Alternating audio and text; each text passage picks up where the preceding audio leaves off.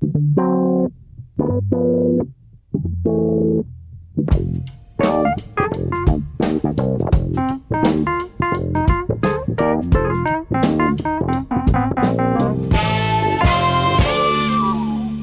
muito bem-vindos a mais um Pop-Up, este encontro semanal de pessoas que apreciam rock and roll, mas que nunca vão entender. Como o entendeu Tina Turner, que morreu esta semana aos 83 anos. Uh, é dela, este programa é sobre ela que vamos falar com o Bruno Vera Amaral, o Pedro Buxeri Mendes e a Joana Stickini Vilela. Aliás, vai ser aqui com a Joana que vamos começar esta boa dica.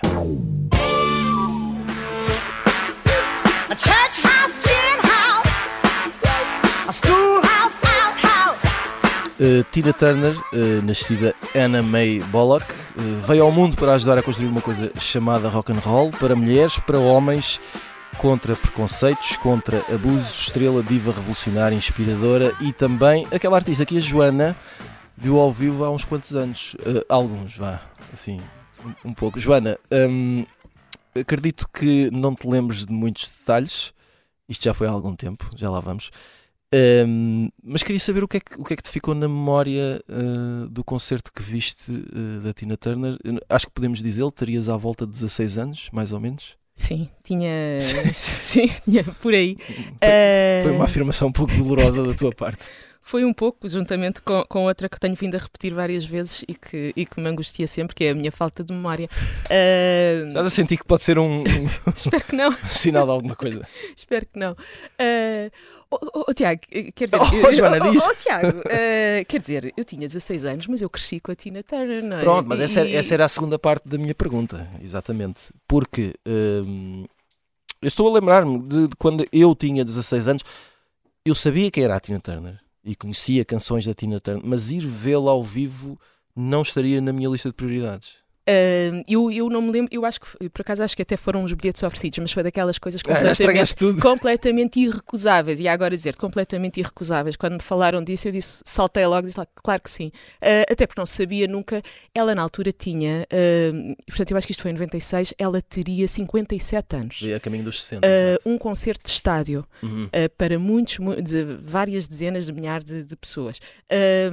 E, como dizia, eh, ela lançou o primeiro álbum em 84, se não me engano. Uh, o que quer dizer que. E é um álbum que assinala o renascimento dela, ou, ou o nascimento dela, uh, porque é quando ela se lança como Tina Turner, uhum. depois de um período muito, muito complicado com o ex-marido. Uh, e, portanto, ela nasce mais ou menos ao mesmo tempo que as pessoas da minha geração. Uhum. E, e, nós, quando a víamos, eu lembro-me perfeitamente de ver na, os telediscos que claro, passavam na claro, televisão, claro. de ouvir na rádio, era uma voz completamente muito presente e, e, eu não sabia nada sobre ela, quer dizer, falava-se vagamente, tinha tido uma relação complicada com o marido, mas nós éramos miúdos, nós não sabíamos que, que aquela energia toda tinha a ver com o facto de ela, o único sítio onde ela se sentia, sentia livre realmente era, era em palco. Uh, uma relação muito complicada, foi abandonada pela mãe, uma relação depois muito complicada Sim, é que, com a mãe. É, uma, uma, uh, juntou todas, uh, totalmente improvável juntar todas e, as. E mesmo naquela altura, uma coisa que eu também não fazia a mínima ideia, ela teve muita dificuldade em voltar por causa da idade por ser mulher e por ser negra. Uhum. Uh, e, portanto, eu, mas eu quando olhava para ela, eu e as miúdas da minha geração, e, e acho que miúdos também, uh, nós não víamos isso, nós não sabíamos nada disso, claro nós só víamos uma, uma, além da voz incrível, da, da energia, daquele número de equilibrismo que ela fazia nos saltos altos e com sim, o vestido nas nós víamos uma força incrível. E eu acho que é isso que, que nos agarrava a nós, miúdas, e que foi muito inspirador. E, e não foi só a, às crianças que cresceram com a Tina Turner, foi às mães delas, porque hum. ela tinha a idade das nossas mães. Exato. Uh, e, e, portanto, eu acho que isso ela foi muito inspiradora por causa disso. É essa a grande imagem que eu guardo dela. E quando tu me perguntas porquê é que tu vais vê-la uh, ao estádio, uhum. foi no Restelo, não foi? Eu agora não, eu acho que foi no é uma Restelo. boa pergunta. Uh, acho que o primeiro foi em Alvalade e o segundo foi, foi no Restelo. O segundo foi no Restelo. Uh, quando eu vou lá, é para ver essa força, essa força em palco. E eu lembro-me perfeitamente, já disseste, pronto, eu tinha 16 anos, ela tinha 57. Desculpa e ter, ela está, falado e ela está, está ótimo. E ela está, ela está em palco a, a, puxar pelo público, transpirada, como, ela, como sim, aquela sim, imagem sim, de marca, ela está a puxar pelo público, está a bater palmas no ar e não para. E eu só penso, ela não, ela não, ela não desiste. Vai dar assim, uma coisa. não, não, é, enquanto ela se aguentar de braços no ar, eu também vou aguentar. Mas aquilo estava a gostar muito. Já estavas a pensar, eu não posso, eu não posso eu não ceder. Posso não é? ceder. Mas, mas isto é um pequeno exemplo da força daquela mulher mas isso que é verdade. em palco era, se transfigurar. Não sei se transfigurava, ela era aquilo. Sim, porque eu, eu lembro-me de eu soube uh, de algumas coisas da vida dela Uh, muito, quer dizer, para mim ela já era uma super estrela e as canções eram super conhecidas e toda a gente sabia quem era a Tina Turner e só muito depois é que eu percebi essa história de vida que estavas a ela, falar. Ela, eu, eu penso que ela, uh, eu agora com a Martela, eu, eu vi o, o, documentário que ela, que até foi, foi, foi uma iniciativa dela de final de vida que está na HBO e ela explica que quis contar a história de vida dela porque Uh, sempre que ela dava uma entrevista, perguntavam pelo ex-marido. E ela já não aguentava aquilo, porque aquilo era, ser, era, uma dor horrível. Exato. E ela disse: eu vou, eu vou, dar uma entrevista, vou explicar tudo o que se passou. Não, não surtiu efeito, porque voltava ao tema sempre à baila. Uh, tanto que ela, no, logo no início do documentário, ela diz: Eu não tive uma boa vida. Teve uns bons momentos, mas não foi uma boa vida. Exato. Uh, que é assim uma coisa um bocado pesada, mas ela mantém isso. Ela diz: Isto foi o que eu recebi, fiz o melhor que, que podia. Exatamente. Pedro Buxeri Mendes, um, quando, quando agora, e não só agora, antes, antes de Tina Turner morrer, mas, mas uh, quando pensas ou pensavas na Tina Turner, a, a, primeira coisa que te lembras ou lembravas sempre foram as canções. Uh, não sei que tipo de. Uh, eu sou, sou contemporâneo do comeback da Tina Turner. Claro. Eu, eu tinha 14, eh, eu julgo que, comprei o álbum, ou lá em casa comprou-se o álbum, para uhum. ser mais preciso. Uh, e vocês já disseram muito do que eu iria dizer. A, a Tina Turner surge na era dos telediscos, portanto falamos do comeback, não é? Claro. Uh, falamos só a partir do comeback, ou pelo menos eu estou a falar neste momento só a partir do comeback, surge na era dos telediscos e, e numa, num, num, museu imaginário dos grandes acts, ou nomes dos anos 80, eh, é curioso que a Tina Turner surge ao lado de David Bowie, não é? Um, que também tem uma espécie de comeback nesta altura, uhum. com músicas um bocadinho mais pop, mas também de Dire Straits, Brian Adams, Whitney Houston, Madonna, Simple Minds, Billy Ocean, sei lá, Sting, os Eurythmics, os Pet Shop Boys, o Billy Idol e o, e o insuportável Nikita de Elton John, entre outras músicas, um, que nós... Uh, Não ouvi Phil Collins aí, estranhamente. Sim, uh, também Phil Collins, claro. Uh, e, e é, foi o tempo em que a música se via. Claro uhum. que se ouvia, mas a música se via. Exato. Em que nós associávamos as canções um, a telediscos, ao que chamávamos de telediscos, ou videoclipes, e também aos, às figuras. E as figuras surgiam quase sempre num, numa determinada perspectiva, não é? Porque os, os, os telediscos depois eram altamente competitivos, cada, cada artista queria ter o melhor teledisco, e então os intérpretes surgiam-nos como se fossem, não vou dizer super-heróis, mas como se fossem atores Exato. daquela pequena narrativa, 3, 4 minutos. A Tina Turner é muito, é muito curioso porque eh, nunca eh, foi apelidada de, pelo seu, enfim, por aquele tom derrogatório respeitando à, cor de pele, não é? Eh, às vezes as pessoas são assim e sintetizam as coisas uh, através de, de, palavras que são ofensivas, mas que nós usamos ou, ou que se usam num sentido comum e coloquial. Uh, nunca foi vista como uma mulher, acho eu, ou seja, no sentido de as mulheres serem mais frágeis que os homens, e nunca foi vista como uma figura menor ou secundarizada. Isto apesar de ser, obviamente, uma mulher, ser de raça negra e ter sido uh, alvo de violência doméstica. Eu não gosto da expressão, mas para, para que Nem foi só doméstica, foi violência de uma forma certo, geral. Sim. Exatamente. Uh, portanto, era uma mulher, uh, um personagem fortíssimo, tinha uma força incrível, uma voz inacreditável, um repertório excelente daquele, daquele álbum Private Dancer, que, não sei, nos deu seis ou sete hits, não é? Uhum uh, músicas que ainda hoje ouvimos, mas eu, eu diria que uh, uh, as qualidades, sobretudo as qualidades vocais e em palco de Tina Turner, talvez talvez não, não, não lhes tenhamos feito a justiça total, porque lá está, faz hum. parte daquele museu imaginário que inclui os Modern Talking, no limite, ou seja, se formos a uma festa dos anos 80, eh, podemos perfeitamente levar com Tina Turner e a seguir eh, bandas menores da chamada Europop. Como, como se estivessem ao mesmo nível, quando claramente a história é diferente. É? Lembro-me da, daquela Sandra, da Maria Madalena, não é? São duas músicas que poderiam estar eh, ao lado. E isso não faz justiça à Tina Turner, porque de facto eu não percebo porque é que lhe chamam Rainha do Rock, porque não estou a ver que seja exatamente rock. Eu acho que. Não, que é nessa fase espécie... não, não é? Não, nessa, nessa fase, fase claro. Mas, mas é chamada a rainha do rock, não é? Uh, que é uma daquelas coisas que se dizem e, e que eu não entendo, e repito. Uh, e, e, e, ou seja, uh, ainda bem que teve o comeback, teve uma carreira eu diria fulgurante na segunda metade da década de 80, uma capacidade vocal inacreditável, uma presença em palco incrível, era uma artista da qual se sabia pouco, por exemplo, morreu cidadã suíça, não é? Não, e não americana. Uh, além do que se sabia do seu passado. Ela teve duas vidas, ou pelo menos teve duas vidas, e, enfim, sempre tive grande respeito por ela. Não, não, não era, obviamente, ou, ou sem ser, obviamente, não era a minha artista favorita, uhum. porque lá está, associava àquela, e ainda associo àquela nostalgia anos 80, carrinhos de choque, que é uma coisa que nunca me agradou muito, nem na altura, nem agora. Os carrinhos de choque, dizes tu? Sim, estou, estou e, esse lado 80s, sim, sim, sim, sim. bom que a vida era e, e, pronto, e não era, pronto. e não era, meus amigos, ficam fica a saber. Um, Bruno Vieira Amaral, um, eu, eu, eu, sei que é sempre um, um exercício um bocadinho uh, difícil de fazer, porque isto implica colocarmos na pele de outros e, e, tirar conclusões quase sempre precipitadas. Mas é, não sei se, o que é que pensas disso, se as gerações mais novas terão noção de quem foi a Tina Turner e todas não estas quer coisas. saber das gerações mais novas para nada. Ora, cá está. o que é que interessa? Estão a perceber? Sabem, Ora não bem. Sabem. Se não sabem, são burros. Porque a questão é, uh, estava eu a pensar, não é? Isto é uma questão filosófica minha, que é uma hum. coisa que eu faço muitas vezes, filosofar, que é. Um, eu, eu acho que há, há, há, estrelas que construíram a parte, se calhar, mais importante da sua carreira há algumas décadas, mas que chegam hoje e que, se calhar, são facilmente identificáveis ou as pessoas reconhecem. Sim, sim. Não serão muitas. A questão é se isso aconteceu com a Tina Turner. Eu acho que sim, com uma diferença que hum. a Tina Turner afastou-se dos palcos, afastou-se da, da, da, música nos últimos anos.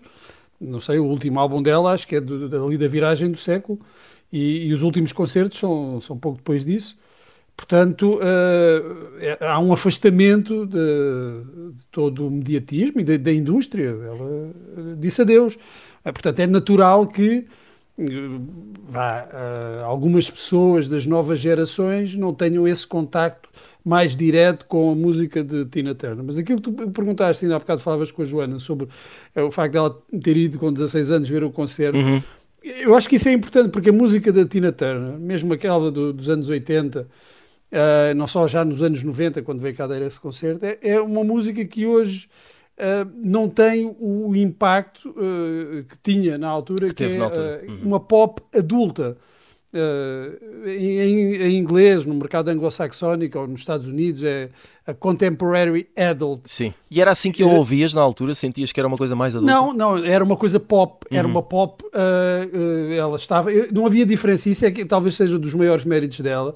É que tu ouvias em, nos anos 80 a Tina Turner e, apesar dela ter o dobro da idade de outras estrelas da altura, como a Madonna, o Michael Jackson tu punhas a, a, a Tina Turner ao mesmo nível, não havia diferenças, uh, de facto. Mas se tu olhares agora para trás e, e ouvires aquelas canções, muitas das quais são versões de canções que ninguém conhece agora o original, uhum. encontras esse, esse estilo que hoje já, já praticamente, ou, ou se existe, é, é uma questão de nicho nunca mais, uh, pelo menos nos próximos anos, uh, não terá o sucesso e a visibilidade uh, e o sucesso de vendas mesmo e de, agora de streamings que, que, teve, que teve na altura. E isso é um mérito da, da, Tina Turner, porque ela conseguiu fazer quase desse, desse género uma coisa universal.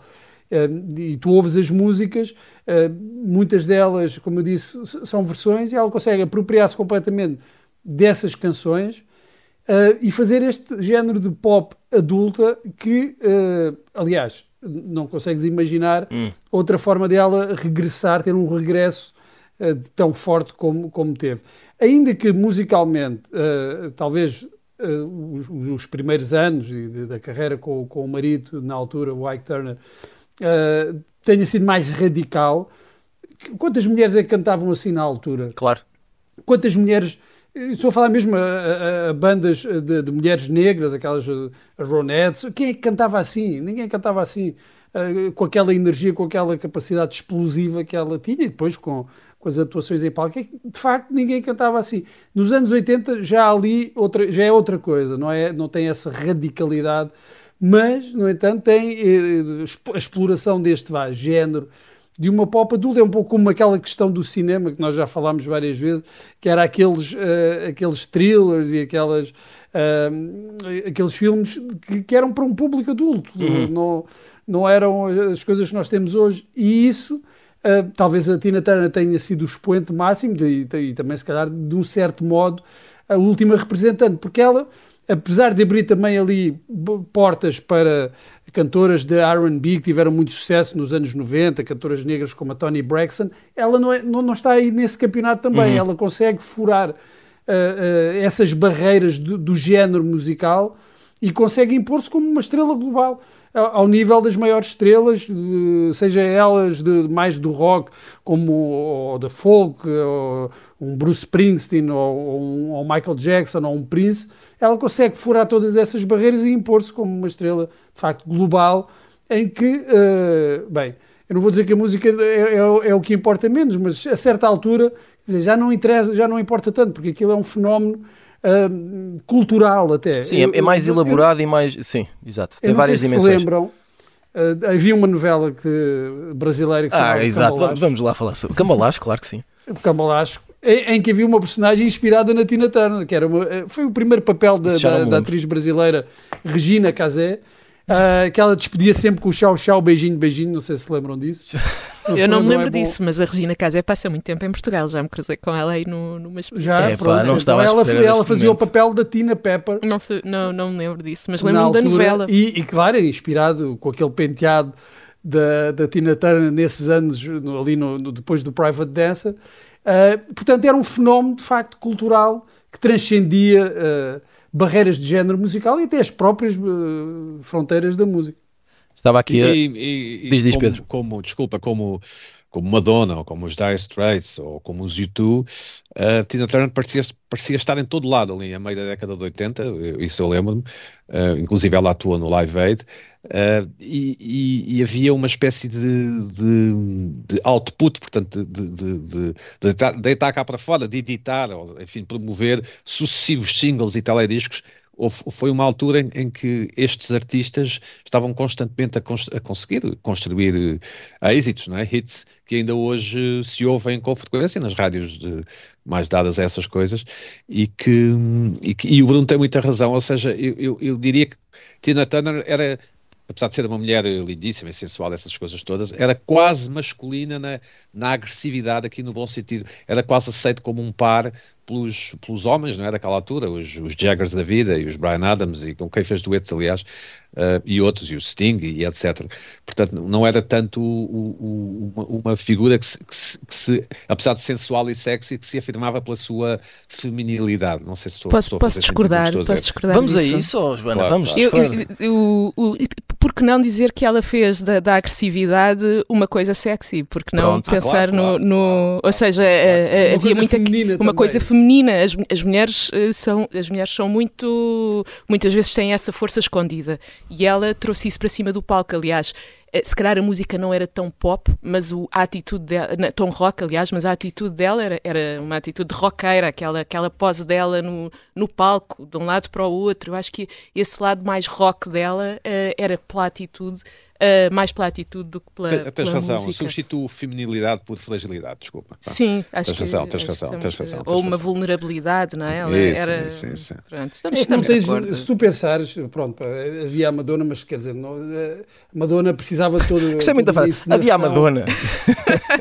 Não, não, não, havia a Madonna. Se tu pensares noutras mulheres Sim. capazes de, de, fazer o que a Tina Turner ah, fazer, claro. que era encher estádios e dominar uh, o público, com as suas atuações, quer dizer... Mas, a, a, a, Tina Turner sim, chegou a, por cento e, já não sei quantas no, pessoas foi no, Maracanã. Foram 180 mil, coisa absurda. mil, ou 183, ou 180 e acho, mas, mas tu não consegues... A Madonna sempre dependeu de todas aquelas encenações à volta e tal, para, porque não tem aquela.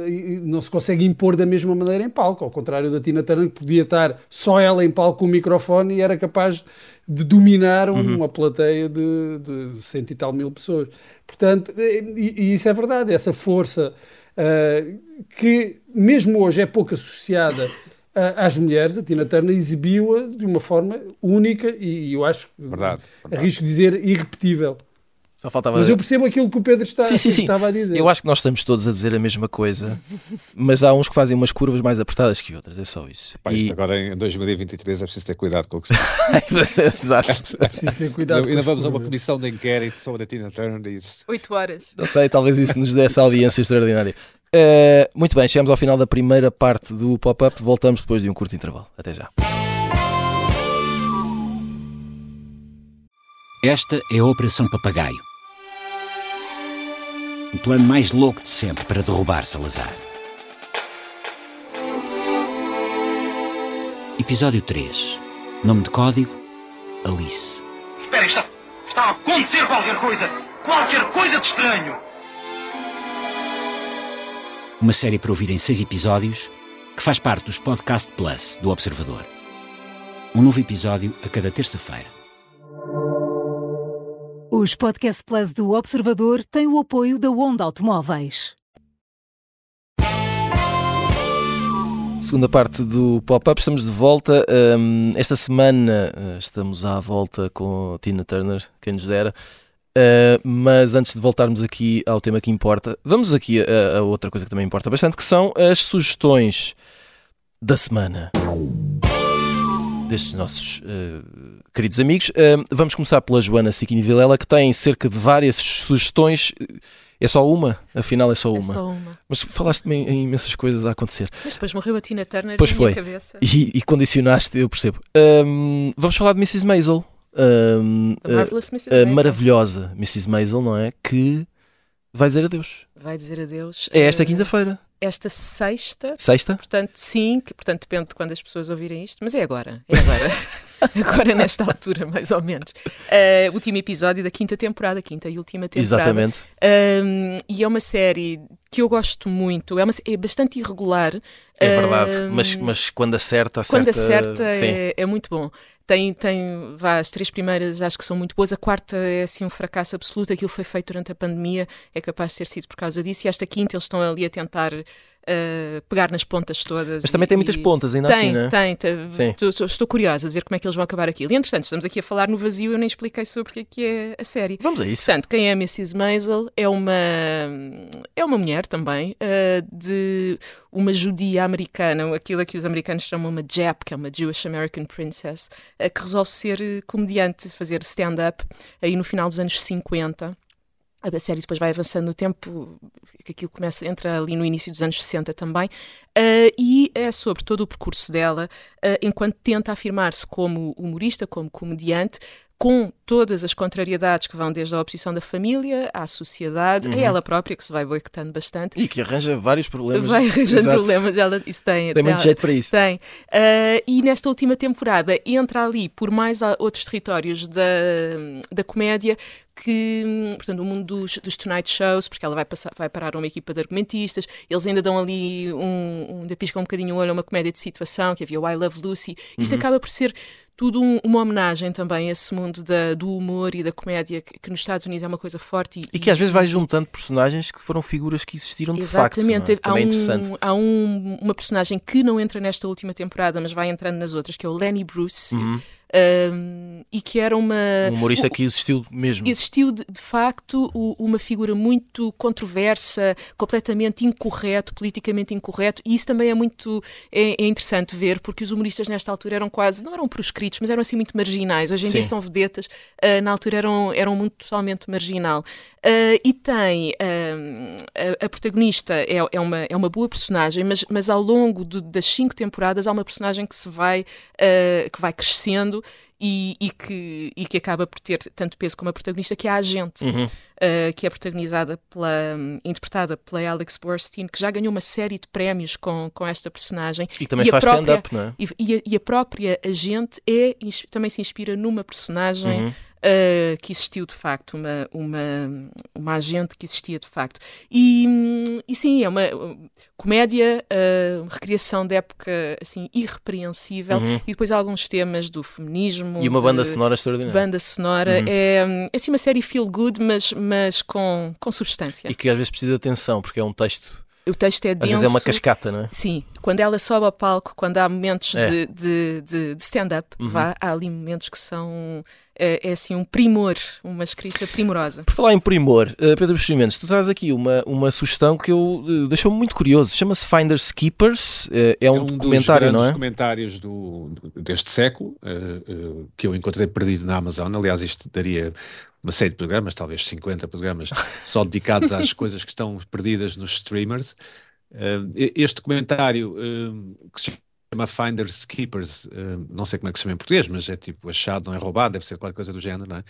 No fundo, é, é, um homem que tem um acidente de viação, uh, vê uma perna amputada e em vez de permitir que o hospital uh, se desfaça, ou seja, se, uh, sei, acho que são incinerados, não é? Os membros amputados, quer ficar com o membro e consegue, portanto, guarda-o em casa, um, põe, coloca a perna, portanto, a perna verdadeira, enfim, a história ele coloca num, num, dentro de um, de um barbecue, de um, de um fogareiro, que coloca, por sua vez, numa garagem, não paga a renda da garagem, os objetos são leiloados e há um outro homem que compra o fogareiro e encontra a perna lá dentro, mas, perna mas verdadeira. A, mas a perna é, devia estar totalmente deteriorada. Vocês não estão a ver não, a cara da Joana não, neste momento, mas não, ela está muito intrigada com isto. Eu pensei que ele ia cozinhar Bom, a o... perna.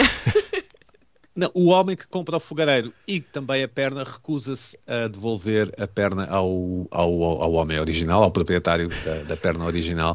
E então é a história, eh, o documentário cobre toda a história, portanto, cobre desde o princípio até ao final, porque esta história depois, eh, digamos que os dois vão à televisão e que vão a talk shows, vão inclusive à televisão europeia. Foi um caso bastante famoso ali na, no, no, a meados da, da década passada um, que é um final surpreendente. Uh, a dada altura, sim, vemos a perna.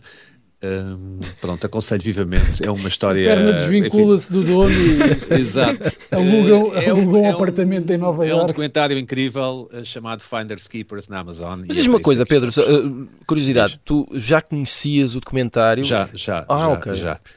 Não é, não é pode, no... pode, ser uma, pode ser uma busca precisa que o Pedro faça regularmente, membros uh, faço, perdidos. Não, faço documentários, sim. Eu gosto muito de documentários. Está em linha com aquele documentário dos três gêmeos que foram separados ah, à nascença, é não sei se já. já Pronto, que está, na, que está junto na Netflix. Na Netflix uh, portanto, é um documentário em linha em termos de popularidade e de rankings um, com esse. Eu gosto sim, muito de é um documentário Tiago, ligado. E... Sim. certo. O Bruno, o Bruno está aqui com estas piadolas, mas ele Toda a gente sabe que tu aprecias muito histórias. Eh, já, já tomei nota, já tomei nota, só não tenho a Amazon, pronto. Isto não, é, um, ter tudo. é um assunto com pernas para andar, sim, podíamos estar aqui. É, Exato. Sim, senhor, para que o momento passo da rádio. a passo, passo a passo. Eu sabia que, que, que tinha uma tarefa importante neste mundo. Ora, Tiago, se, em português podia ser perna, perna, perna para que te quero. Ah, Exato. Não sei se passei a perna ao Tiago agora aqui no programa. Pam, pam, quem deve ter uma tarola. Um, Bruno Vera Amaral, vamos pôr aqui alguma ordem a respeito nisto. Bora lá. Um, porque tu queres dar-nos uma sugestão. Aliás, falavas de coisas adultas na primeira parte, isto é uma coisa também sérias. adulta. Não, mas isto é para todas as Claro idades, que sim, claro que sim. É, é uma exposição que está na, na Fundação Carlos de Gulbenkian, que uh, reúne cerca de 200 obras da, da coleção da Gulbenkian, do Centro de Arte Moderna. O Centro de Arte Moderna está fechado, vai ser reaberto, está, está com, em obras, será reaberto no primeiro semestre de 2024. E para uh, cerca de 12 mil obras da coleção não ficarem todas escondidas, uhum. uh, inacessíveis ao público durante este período, a Gulbenkian fez uma, organizou esta, esta exposição, que se intitula Histórias de uma Coleção, em que uh, navegamos um pouco pela, pela história da coleção e as várias histórias da coleção, entre artistas portugueses e estrangeiros, em diferentes momentos da, da obra desses artistas, como ah, David Hockney, mesmo Paulo Rego, e outros artistas portugueses, muitos artistas portugueses, um, e, e, para os quais, para a carreira dos quais a Gulbenkian, com a compra de, desta, de algumas destas obras, também foi, foi importante, além de alguns terem sido bolseiros. Uh, e, e, aqui temos um pouco também da história, da nossa história artística nos últimos 50, 60 anos e até um pouco mais, mais atrás. Eu participei numa iniciativa uh, no dia, no, no passado sábado, de uma maratona de visitas em que algumas pessoas foram convidadas a escolher um quadro e a apresentá-lo. E tu escolheste, Bruno? Uh, Foste um ilustre convidado? Fui, fui, fui é, um ilustre convidado. Tive o grande prazer de, de, de, apresentar, de falar ali em 20 minutos sobre uma obra de um, de um grande uh, pintor uh, português, o Domingues Alvarez, que morreu em 1942 e que tem ali uma das obras dele, são duas nesta, nesta, nesta exposição, uma das obras é uh, Casario e Figuras de um Sonho, que é uma obra da, da fase mais interessante do, do pintor, e que, pronto, que tive esse prazer de, de apresentar a alguns dos visitantes da exposição. E, claro, tem outros momentos altos essa, essa exposição e eu recomendo a todos a visita ao Gulbenkian. Um, não sei até quando é que está, uh, deixa-me ver aqui, ver se eu descubro. Não sei, não sei, acho que é até setembro. Mas, é, uh, acho que é mesmo até setembro. Acho que, acho acho que, que até razão. setembro uh, recomendo uma visita a esta exposição. Eu, eu fico quero só confessar que, pronto, que no meio destas pessoas o meu síndrome de impostor vai aumentando a cada semana, não é? Isto, pessoas ah, apresentam e, quadros. Olha, aproveito também para recomendar um artigo que está, já foi publicado na altura da, da abertura da, da, da, da, exposição, um artigo que está no Observador sobre. sobre Muito sobre bem editado, por sinal. Um, é, editado por quem? É um, um, moço. Bom, então. Um, não sei se já. Ter cuidado não ficarem cansados das pernas depois de ver a exposição, não é? Sim, falar em pernas. Uh, estamos a falar de Tina Turner. Caso calha bem, isto não foi estudado. Um, uh, estamos a falar de Tina Turner, exatamente, uh, uma espécie de deusa que veio uh, aqui ao meio dos comuns mortais. Primeiro falar-nos de Rhythm and Blues e depois, como dizia o Bruno na primeira parte, falar-nos de pop adulta um, e explicar-nos onde podemos chegar com tudo isto. Morreu esta semana aos 83 anos. Joana Stickini Vilela, um, muito fácil digo eu, dizer que sem Tina Turner não teria existido. Acho que falámos ao de leve sobre isso na primeira parte. Uh, uh, não teríamos chegado, se calhar, a Beyoncé, pelo menos como chegámos. Aliás, elas uh, juntaram-se em palco, julgo que em 2008, não sei se foi nos Grammys, foi assim numa cerimónia de, de uns prémios americanos importantes. O que, foi o, nos Grammys em 2008. Exato, o que até levou depois a, a, a Tina Turner a regressar brevemente ao, aos palcos. Um, é claro que nunca vamos ter contraditório, não é? Porque uh, não dá para voltar atrás e perceber o que teria acontecido. Um, mas há até quem, quem, quem defenda, e parece muito bem, que esta teoria deve ser aplicada não só às mulheres, mas aos homens, não é? Há até a velha história de que metade da, da dança, entre aspas, de Mick Jagger terá sido influenciada por uh, Tina Turner. Um, mas parece que podemos confiar nesta teoria que a história da pop teria sido radicalmente diferente neste campeonato. Ela, de facto, teve, teve um papel uh, não só importante, mas. Uh, se, Ou seja, se, se, quando olhas, por exemplo, para Beyoncé, vês. É, se te parece óbvio. Tenho alguma dificuldade. Não te queres comprometer, dizer, percebo. Não, tenho alguma dificuldade. Acho que, acho que a Beyoncé dizia que, que um dos grandes legados da, da, Tina Turner tinha sido tornar a força uma coisa feminina e sexy e uhum. sensual. E por aí sim. Uhum. Uh, em termos de, de música, Uh, se calhar as influências da Beyoncé vão mais para, para o Michael Jackson, uhum. por exemplo. Um, e quer dizer, e, e, a história é uma, é uma, é uma sucessão de, de, Isto é óbvio, não é? O, o básico. Ou se calhar é para a Motown também, não é? Bocado estamos a falar da Motown. Exatamente, e portanto, mesmo estamos, se estivermos a falar, de, de falaste há pouco, o, o RB, uhum. que por sua vez tem grande influência uh, do gospel, Exato. estes, sons estão. A tudo soul, está ligado, está tudo claro. relacionado. Nós até podemos ir mais atrás, ir à Sister Rosetta Sim, sim, podemos, compli podemos que, complicar que esta dizem, teoria. Que, que, que, até dizem que foi, que foi roubada pelo Elvis, não é? Ou seja, uhum. que as canções do Elvis, muitas delas tinham sido criadas por ela, que era uma Aliás, mulher, que era negra. O filme, o, o filme do Baz Luhrmann, uh, uh, agora do Elvis, no início tem uma cena em que o Elvis garoto está a ouvir, está a ouvir uh, exato, ao vivo e que de repente dá um clique. E, e... e mas, mas, mas, sim, mas lá está, esse clique, sim, é, é, nós não sabemos o que é que passa pela cabeça das pessoas, mas sim, isto, estas pessoas fazem todas parte da mesma história, da mesma linha uhum. uh, narrativa, vá, da música de, em que temos estas influências de, que vão do, do gospel, do R&B, do da soul, depois mistura com a, vai para um, uma sonoridade mais pop, a Beyoncé depois já, enfim, todo o universo do hip hop. Agora, elas são figuras absolutamente diferentes. O contexto em que a Beyoncé cresceu, além da Beyoncé ter nascido em 81, não é? Uh, é um contexto diferente. O, o, ela fez as Destiny's Child, o pai é foi um tipo que estudou, que, que tinha um curso, estudou artes e economia e era é executivo. Uh, quer dizer, isto é, é, tudo, tudo diferente. Agora, se calhar sim, este lado de ela outra coisa, o marido, não é? Ela é casada com o Jay-Z, que é das pessoas, das figuras mais influentes na, na, na música, uhum. uh, na indústria musical. Uh, apesar disso, ela não, não fica na sombra do Jay-Z, pelo contrário. Cada sim, sim. Tem, Tive mais sorte no casamento do que a Tina Turner. Sorte, e, e, pronto, terá também se calhar a ver com esse, com esse passado de cada uma delas e do, do contexto em que cresceram. Um, Agora, se calhar, o que podemos estar aqui a falar e que tem em comum, tem em comum é o facto de se afirmarem enquanto mulheres em palco, uhum. com essa força um, que vai sendo declinada de muitas outras formas e de uma forma muito. A Tina Turner era muito crua. Aquilo uhum. era, ela, ela, era aquilo. Isto até me faz lembrar, faz lembrar uma cena. Tem um lado meio punk rocker, quase. Sim, não? sim, ela, aquilo era muito primitivo. Uhum. Uh, era quase um exorcismo. Exato. O, o palco. Aqui, na, na Beyoncé é uma coisa muito produzida. Uh, mas até me faz lembrar uma cena de, do, do último episódio da do, portanto, do oitavo da Marvelous Mrs. Maisel, em que o, o pai dela, que é uma, um professor de Columbia, um tipo erudito, e que, que, quem a comédia faz imensa confusão, uh, e ele de repente tem assim um, um, um, momento, um rebate de consciência e percebe que e ele diz: eu, eu, eu, não, eu não percebo a minha filha. Uh, ela fez esta escolha de carreira estranhíssima. Uh, mas ela tem avançado e eu nunca, eu nunca fiz nada por ela e eu não entendo de onde vem a força dela, porque a, série é muito sobre isso, sobre sim, a força. Sim, sim. E eu acho que estamos a falar sobre isso, não é? é, é Tina Turner, se calhar a Beyoncé, estas, uma, uma mulher para ser um, um, estas figuras, as pessoas gostam muito de dizer, ah, é isto, é aquilo. Agora, estas mulheres para chegarem onde chegam, para terem aquela presença em palco, para terem a carreira que têm, têm de ser absolutas forças. De, uhum. Isto é um clichê, mas vá à força da natureza. Sim, sim, sim. sim.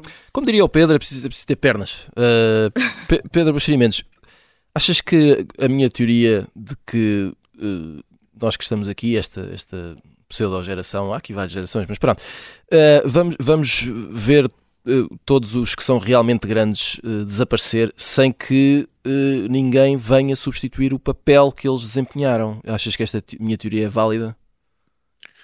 Eh, até certo ponto, sim, mas repara que destas pessoas, como Tina Turner, nós não sabíamos muito ou, ou estávamos muito tempo sem saber uh, coisas a seu respeito. Uhum. De, uma, de uma Beyoncé, não sei quantas coisas sabemos por ano, incluindo posts, colaborações, álbuns, polémicas, claro. vestidos na passareira vermelha, disto e daquilo, não sei, talvez uh, 50 factos sobre Beyoncé por ano, 60, não sei sobre Tina Turner, ela víamos o teledisco e depois víamos que ela fazia, aparecia no Live Aid e depois se calhar estávamos, não sei, um ano sem saber Sim, dela. Foi, foi preciso ela dar uma grande entrevista e, e depois um, ter uma autobiografia para sabermos de facto uma série de coisas não é? que não sabíamos.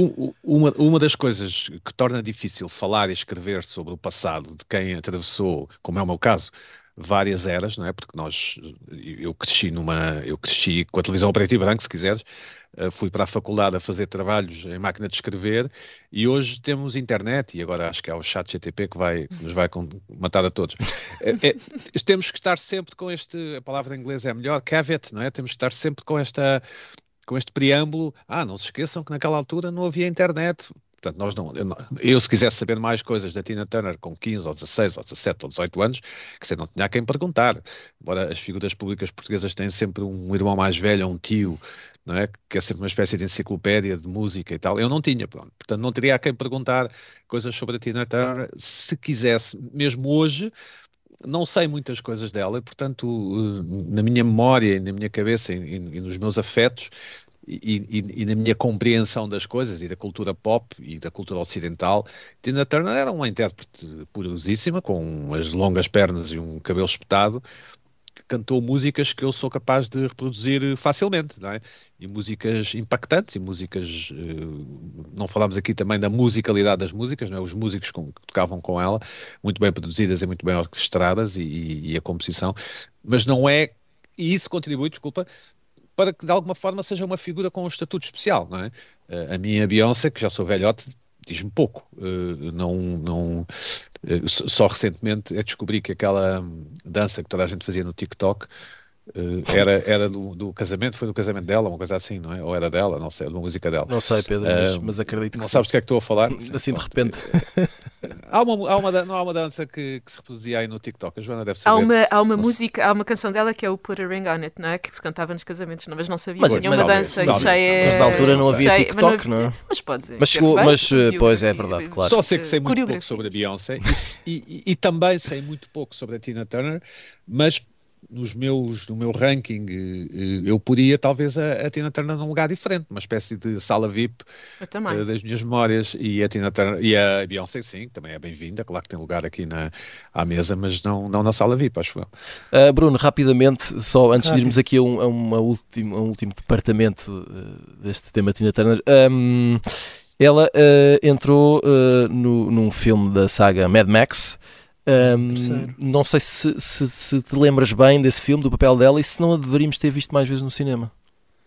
Uh, quer dizer, resultou, resultou hum. bem neste, neste filme, mas creio que ela não, não se via como, como atriz. Ela tinha participado também na, na versão cinematográfica do musical uh, Tommy, uh, Exato. anos antes. Os anos 70 ainda nos anos 70, mas eu creio que ela não se via como atriz. Este papel tem a curiosidade de ter sido escrito com ela no pensamento, ou seja, uhum. uh, os argumentistas estavam a pensar na Tina Turner antes de a contactarem para, para este papel, ela depois aceitou e vai buscar, claro, muitas das características de palco que associamos a, a Tina Turner e por isso é que eu acho que resulta bem, mas ela própria não se devia ver como atriz, tanto que não, não voltou a fazer nada uh, no cinema. Tem uma pequena participação eu fui pesquisar o que é que ela tinha feito, tem uma pequena participação, eh, uma pequena aparição no filme O Último Grande Herói, com o Schwarzenegger, Exato. em que faz de presidente da Câmara, mas aquilo é muito pequenino, mas ela não se veria como, uhum. uh, como atriz e, e, o sucesso desta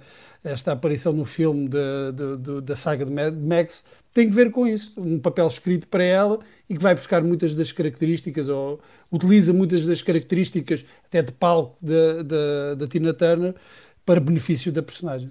Muito bem, uh, para quem está a ouvir a emissão em direto, uh, já terá percebido que a morte de Turner também causou dificuldades técnicas aqui uh, na rádio e, portanto, ainda assim, vamos, vamos tentar, ehm, pedimos aqui aos nossos amigos para cada um deles escolher uma canção, tiveram que escolher só uma, e explicar porquê. Vamos ouvir a primeira canção, a escolha da Joana Stichini Vilela.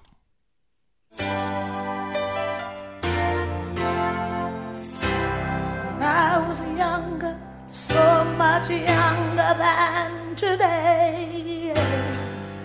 Never needed anybody help in any way. Uh, Joana, uh, para quem ainda não tenha percebido, esta é uma versão de Help dos Beatles. Beatles. Porquê esta canção, Joana?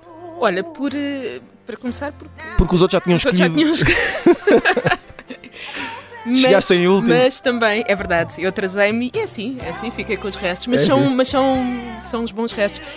Um, eu nunca tinha ouvido esta canção desta maneira. É uma canção que eu já terei ouvido uh, centenas e, de vezes. E que era uma coisa que a, que a Tina Turner fazia muitas vezes, que era mostrar um. Ela fazia, fazia versões, Exato. cantava canções dos Rolling Stones, dos Beatles e possivelmente outras pessoas que eu agora não estou a lembrar-me. Uh, esta, esta canção ganha. É, é, é, outra, é a mesma canção, mas é, ganha toda uma, uma textura diferente. E isto é, é aparece no, no, Private Dancer, que uhum. é o primeiro álbum que ela lança a solo. E isto é, é sério, ela, ela está a pedir ajuda. Aquilo foi uma altura muito, muito difícil. Não se deixa enganar. Não se deixa enganar. E ela diz: Help me get my feet back on the ground. Ajudem-me a, a, conseguir caminhar novamente, a, a, ter a voltar a. A ter pernas para andar, enfim. E, um... e, é uma versão muito surpreendente e que vale, vale, a, pena, vale a pena ouvir. Aprendam connosco. Um, agora, vamos ouvir. Uh, uh, e Pedro, espera, vamos ouvir o som primeiro. Vamos ouvir a canção escolhida pelo Pedro Buxeri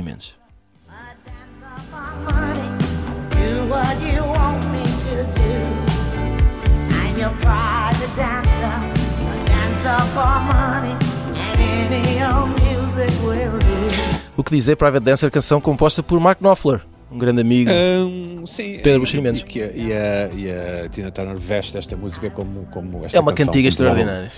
É, e é um slow burn, não é? começa assim, uhum. mais devagarinho e acaba muito lá em cima. Eh, pronto, eu acho que parece ser uma boa explicação. Eh, eu também gosto muito de outras, gosto muito do, do GoldenEye. Eh, também gosto. Pelo James Bond, não é? Escrita pelos tipos dos YouTube, não é? Sim, aqueles dois moços sim, muito mais tarde. Uh, mas eh, este Private Dancer é a minha escolha. Grande canção. E para terminar, e depois se calhar vamos embalados para casa com este som, vamos ouvir a canção escolhida pelo Bruno Vera Amaral.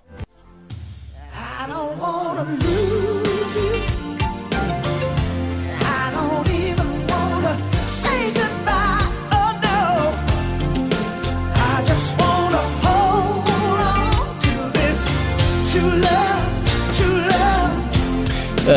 eu sei que não queriam que eu a interrompesse, mas Bruno, explica-nos rapidamente porquê rapidamente. e depois ouvimos o resto da canção.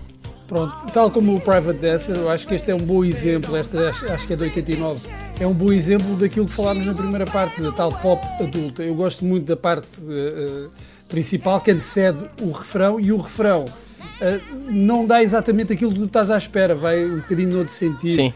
Uh, não é? E eu acho que, que isso é, é, é, é um pouco ilustrativo uh, desta fase da, da, da, da, Tina Turner e, que caracteriza bem esta ideia de, de pop adulta que, que ela fazia uh, como, como, ninguém nessa altura e como poucos depois desse, desse período. É a minha preferida. Esta era aquela que tu querias, não é? Era a que eu queria. Só, era para, querias, só para deixarmos esta dica. Para a próxima, Muito... para a próxima tira. tira uh... Chega, as coisas a chega tempo, primeiro. Chega mais cedo.